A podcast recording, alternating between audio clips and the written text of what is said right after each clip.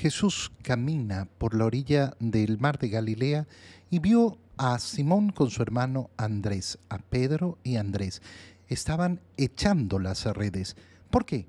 Porque eran pescadores, porque ese es su trabajo, eso es lo que les da sustento. Esa es su vida, ese es el modo como llevan el pan a su hogar, esa es su actividad económica principal.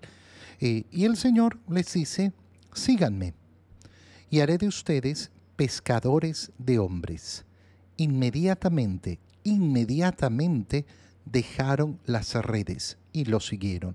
Dejaron las redes, dejaron su trabajo, dejaron su sustento, dejaron su actividad principal. ¿Cómo, cómo pueden estar tan locos estos hombres? Bueno, primero porque no tienen el corazón apegado a las cosas de este mundo. Oye, muchas veces eh, las personas se llenan de ideas de que no, yo, yo, yo no puedo, yo, yo quisiera ayudar, eh, yo quisiera ser catequista, yo quisiera trabajar en la parroquia, yo quisiera ayudar en la liturgia, yo quisiera estar en el grupo, pero no puedo porque, porque, porque yo soy tan necesario en mi trabajo, yo soy tan necesario aquí, yo soy tan necesario acá. Claro, un corazón que no es desapegado de las cosas de este mundo es un corazón que nunca va a ser capaz de dejar las redes para seguir a Jesús. Nunca va a ser capaz de poner orden en su vida. ¿Por qué? Porque tiene apegado el corazón.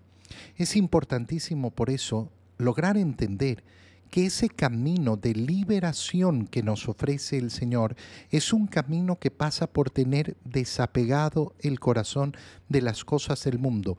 No porque las cosas del mundo no sean importantes, no porque el trabajo no sea importante, no porque la familia no sea importante, no porque los amigos no sean importantes, no porque las diversiones, los gozos, los deleites de este mundo no sean importantes, sino porque no son lo más importante.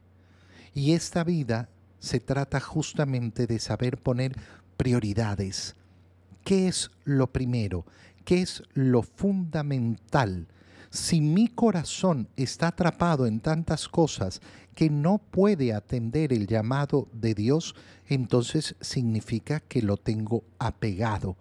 Oye, también hay que mirar el otro lado porque muchas personas no solo que están apegadas a las cosas, a las personas, a las situaciones del mundo, sino que además creen que son completamente necesarios, que fuera del mundo, si yo no estuviera, ¿qué pasaría con mis hijos? ¿Qué pasaría con mi esposo? ¿Qué pasaría con mi esposa?